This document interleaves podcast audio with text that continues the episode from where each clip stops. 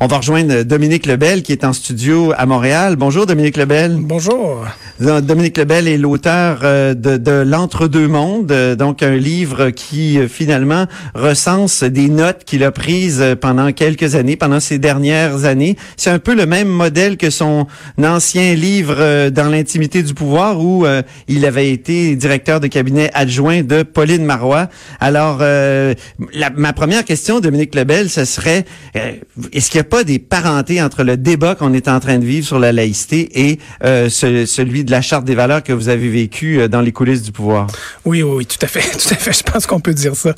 Alors, en, réalité, moi, je, je, prends des notes depuis euh, peut-être 20, 25 ans que je prends des notes. Et effectivement, je vais publier mes notes sur mes années avec, avec Mme Marois de 2012 à 2014. Et là, je viens de publier mes notes dans un nouveau livre qui vient de sortir sur mes trois dernières années, c'est-à-dire les années 2016, 2017, 2018. Et vous avez raison de dire qu'il y a, il y a des parentés sur certains sujets entre l'époque 2012-2014 de Mme Marois. On, sent un certain apaisement dans, dans, vos notes euh, de 2016, 2017, 2018. Là, vous, vous avez pris un recul par rapport à la politique, mais jamais très loin la politique. Hein? Vous, vous avez des rencontres, des soupers, des vous, vous nous vous nous faites des, des commentaires sur la, la politique, euh, notamment sur les, les prévisions. C'est difficile de faire des prévisions en politique. Vous disiez, par exemple, que Jean-François Lisée, ah non, il allait jamais se présenter chef euh, du Parti québécois. Oui, ou que Valérie Plante à Montréal n'avait aucune chance de gagner. oui, c'est ça. c'est là qu'on voit de, que, que, de faire des, faire des prédictions en politique, c'est un peu, c'est un peu complexe. En fait, Bon, c'est un journal que je publie. Donc, l'idée, c'est qu'on me voit réagir à l'actualité, à la fois les choses de ma vie personnelle, des choses du travail et l'actualité politique québécoise, internationale. Et puisque c'est un journal, le lecteur, il se revoit en lisant mon journal, il se revoit, ah oui, moi j'ai réagi comment face à cet événement-là, je faisais quoi cette journée-là, etc. Enfin, c'est ça, c'est ça l'intérêt de lire. Euh, je vais vous dire, à un moment donné dans votre livre, vous dites, euh, je, je, je vide euh, mon, mon carnet photo de, de iPhone, je, je l'épure et ça me fait revivre toutes sortes de, de, moments les deux dernières années. Puis je trouve que c'est à l'image un peu du livre que vous nous proposez. Hein? On regarde des photos, des instantanés, puis on se dit effectivement comment moi, qu'est-ce que j'avais Oui, c'est vrai, c'est arrivé à ce moment-là. Puis à ce moment-là, on pouvait penser telle chose, puis après ça, euh, par exemple, lisée ou plante, euh, ça, ça s'est complètement démenti. Mais sur la forme, j'aurais une question sur la forme. Oui. Je, pense que votre votre euh, votre inspirateur principal, c'est Jacques Attali. Ah oui.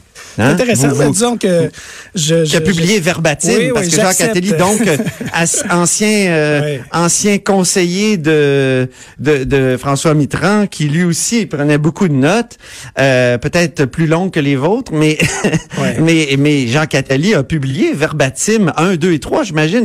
Si, si, je me souviens bien, là, c'est c'est pas frais à ma mémoire, mais il avait publié plusieurs volets. C'est donc c'est c'est votre modèle, disons. c'est vrai qu'il peut avoir des parentés et et il y a une parenté encore plus euh, actuelle, je dirais, c'est le ministre euh, actuel de l'économie en France, quelqu'un qui s'appelle Bruno Le Maire, qui lui a été directeur de cabinet d'un ancien premier ministre de la France, qui a été qui a été ministre, qui a été conseiller de ministre et qui, et qui a publié à quelques reprises au moins trois ou quatre volumes qui sont euh, des effectivement également un journal de ces années-là qu'il a vécu. Il vient d'ailleurs, il est ministre en titre en ce moment et pas plus tard que l'été dernier, euh, qu'autour euh, du temps des fêtes, il a publié un livre qu'il a rédigé l'été dernier.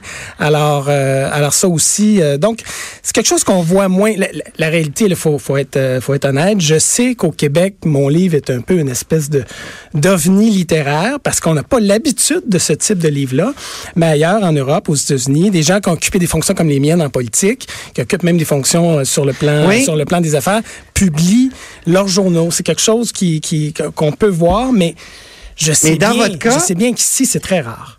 Mais dans votre cas, on comprenait dans l'intimité du pouvoir, il y avait quelque chose d'intéressant parce qu'on suivait le, les coulisses du pouvoir. Mais pourquoi continuer? C'est une question stupide, mais qui, je pense qu'il se pose.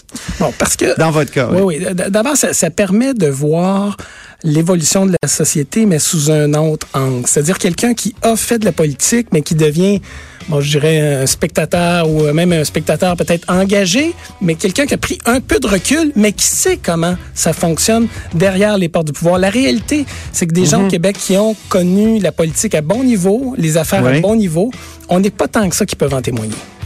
Puis qui, écrivent là-dessus. ben, merci beaucoup, Dominique Lebel. Donc, euh, on rappelle le titre de votre livre, L'entre-deux mondes, c'est au Boréal et euh, c'est publié là ces jours-ci. Euh, merci beaucoup d'être, d'avoir été avec nous. Merci, merci, au revoir. Et on touche à la fin de l'émission. donc, c'était là-haut sur la colline, édition du 1er avril 2019. Sophie Durocher suit avec On n'est pas obligé d'être d'accord. Et moi, je vous dis à demain. Salut!